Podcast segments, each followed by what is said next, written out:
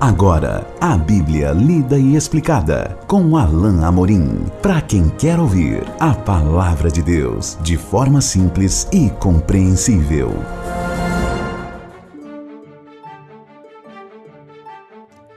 Olá, querido ouvinte, querida ouvinte. Estamos de volta com o programa A Bíblia Lida e Explicada. Eu sou o pastor Alain Amorim.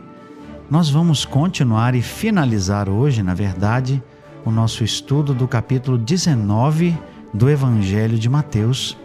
Eu espero que você já esteja aí com a sua Bíblia aberta ou que você possa abri-la agora no Evangelho de Mateus, capítulo 19, a partir do verso 23 até o finalzinho no versículo 30, o último trecho, o último parágrafo do capítulo 19.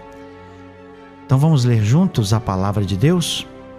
Então disse Jesus a seus discípulos: Em verdade vos digo que um rico dificilmente entrará no reino dos céus. E ainda vos digo que é mais fácil passar um camelo pelo fundo de uma agulha do que entrar um rico no reino de Deus. Ouvindo isso, os discípulos ficaram grandemente maravilhados e disseram: Sendo assim, quem pode ser salvo? Jesus, fitando neles o olhar, disse-lhes: isso é impossível aos homens, mas para Deus tudo é possível. Então lhe falou Pedro: Eis que nós tudo deixamos e te seguimos. Que será, pois, de nós? Jesus lhes respondeu: Em verdade vos digo que vós, os que me seguistes, quando na regeneração o Filho do Homem se assentar no trono da sua glória, também vos aceitarei, assentareis, perdão, em doze tronos, para julgar as doze tribos de Israel. E todo aquele que tiver deixado casas, ou irmãos, ou irmãs, ou pai, ou mãe, ou mulher, ou filhos, ou campos, por causa do meu nome, receberá muitas vezes mais e herdará a vida eterna. Porém, muitos primeiros serão últimos, e os últimos primeiros. Esse último trecho do Evangelho de Mateus, aqui no capítulo 19, se segue naturalmente ao que Jesus, uh, a, a, conversa de Jesus com aquele jovem de muitas posses. Jesus, Mateus então registra esse, esse ensino de Jesus e essa fala de Jesus acerca dos ricos, imediatamente linkado, ligado ao trecho anterior do seu encontro com aquele jovem rico. Jesus disse aos seus discípulos: Em verdade vos digo, que um rico dificilmente entrará no reino dos céus. E ainda digo, e Jesus parece trazer um ditado popular daquela época, que é mais fácil passar um camelo pelo fundo de uma agulha do que entrar um rico no reino de Deus. Jesus traz agora em perspectiva o ensino que vai complementar, complementar, perdão, aquilo que ele disse ao jovem e que certamente foi assistido por seus discípulos, porque eles estavam ali naturalmente por perto para ouvir a conversa que Jesus havia tido com aquele jovem. Mas Jesus parece realmente indicar aqui o papel, a questão das riquezas e a relação destas com o reino de Deus. E nós precisamos afirmar, em primeiro lugar, que não há nada absolutamente uh, na Bíblia que é contra as riquezas. Em nenhum momento nós temos uh, a condenação das riquezas em si.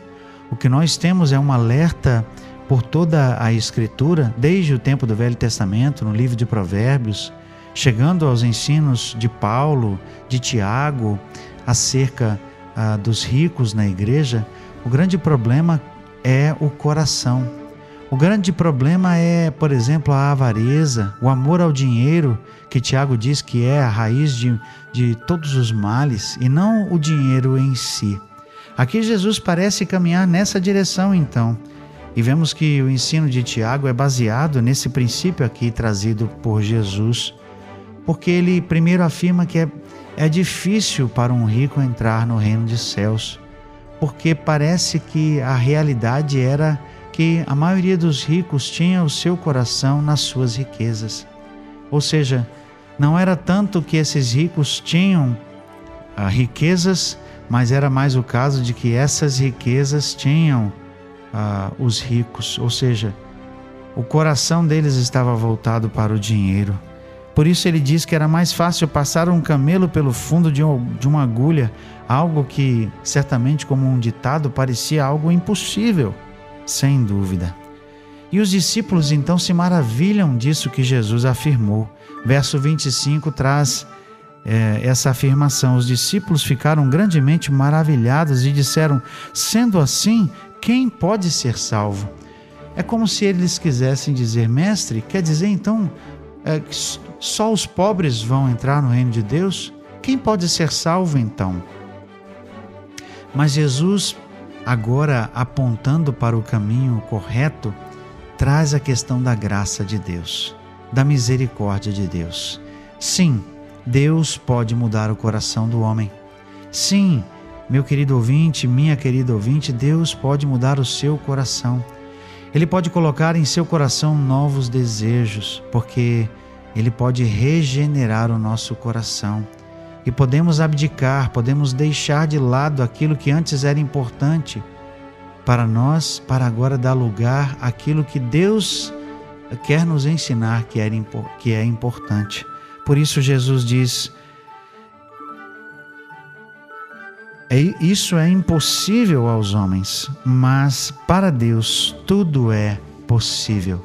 Deus pode tornar possível que um rico que antes amava as riquezas e o dinheiro possa agora amar a Deus acima de todas as coisas. O poder de Deus, que não vê nenhum impossível, pode transformar o coração dessas pessoas para que eles possam segui-lo e amá-lo. E é isso que Jesus diz aqui. Pedro, então, num novo rompante, traz aqui uma, uma, uma questão que ele considerou importante e que Jesus usa como ocasião para ensinar um pouco mais. Pedro disse assim: Eis que nós tudo deixamos e te seguimos. Que será, pois, de nós?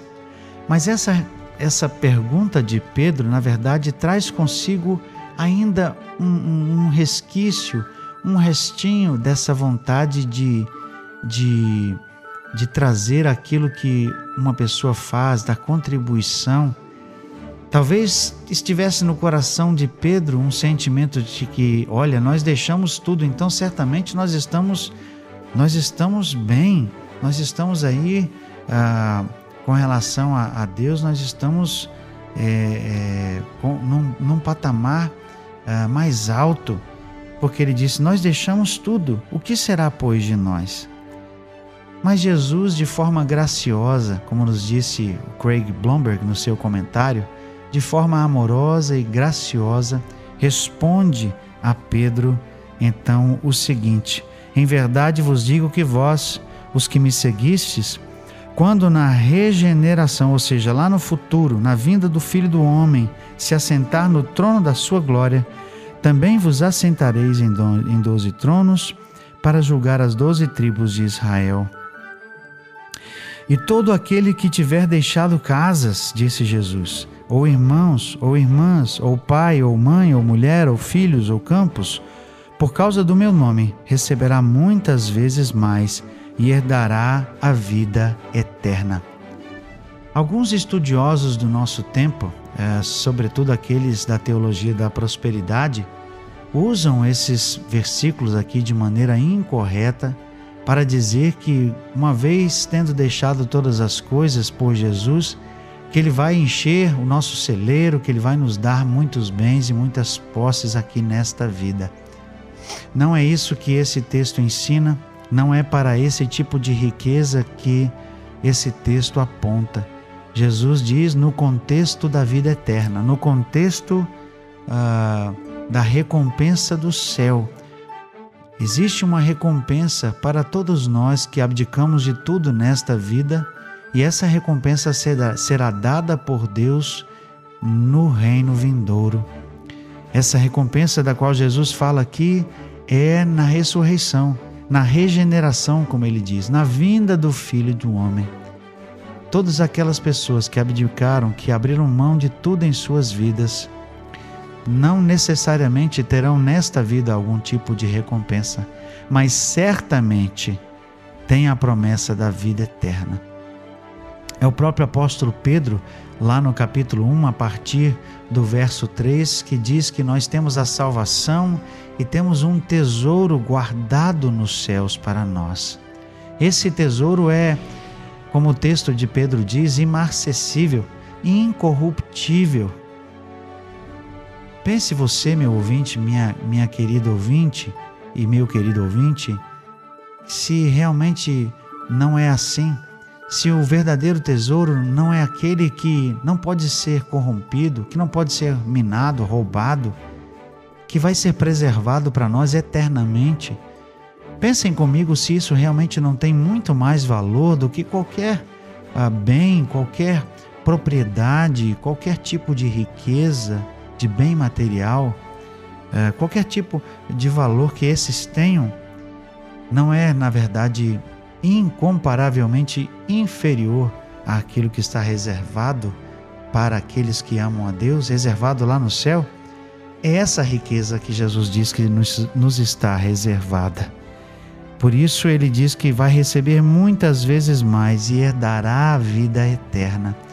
Lá no céu nós sabemos que teremos um galardão que só Deus sabe o que é, só Jesus sabe.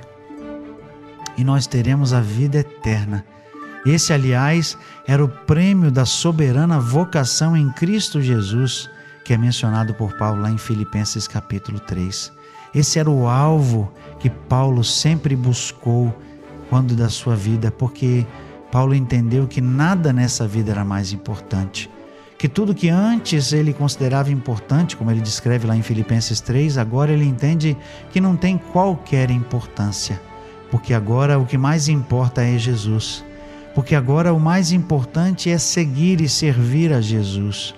E a recompensa, essa virá um dia na glória eterna.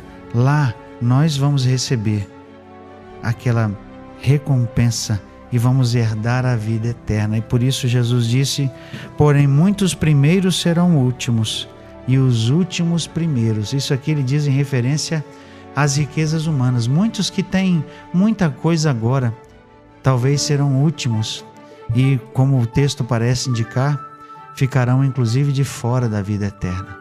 Muitos que têm hoje bens e riqueza e uma boa vida, no final da vida se, de, se depararão com o fato de que nenhuma riqueza pôde comprar a sua salvação, de que nada adiantou, de nada adiantou acumular riquezas e bens, porque quando se depararam ou quando se depararem com a presença santa de Deus, Deus vai lhes perguntar assim: O que vocês fizeram com Jesus? O que vocês fizeram com o amor que eu demonstrei por meio da cruz? E essas pessoas serão então rejeitadas por Deus. Por isso o texto diz: Muitos primeiros serão últimos, e os últimos, aqueles que deixaram tudo, aqueles pobres, aqueles que não tinham muitas coisas, mas que amaram a Deus, que serviram a Deus, que buscaram a Deus, esses sim serão primeiros. Nós chegamos ao, ao fim, ao final de mais um estudo de um capítulo maravilhoso da Palavra de Deus. Fechamos o capítulo 19 e no nosso próximo encontro vamos então iniciar o capítulo 20 do Evangelho de Mateus. Até lá então, que Deus abençoe sua vida. Acesse agora nossa plataforma e baixe os podcasts www.rede316.com.br. A Bíblia lida e explicada com Alain Amorim.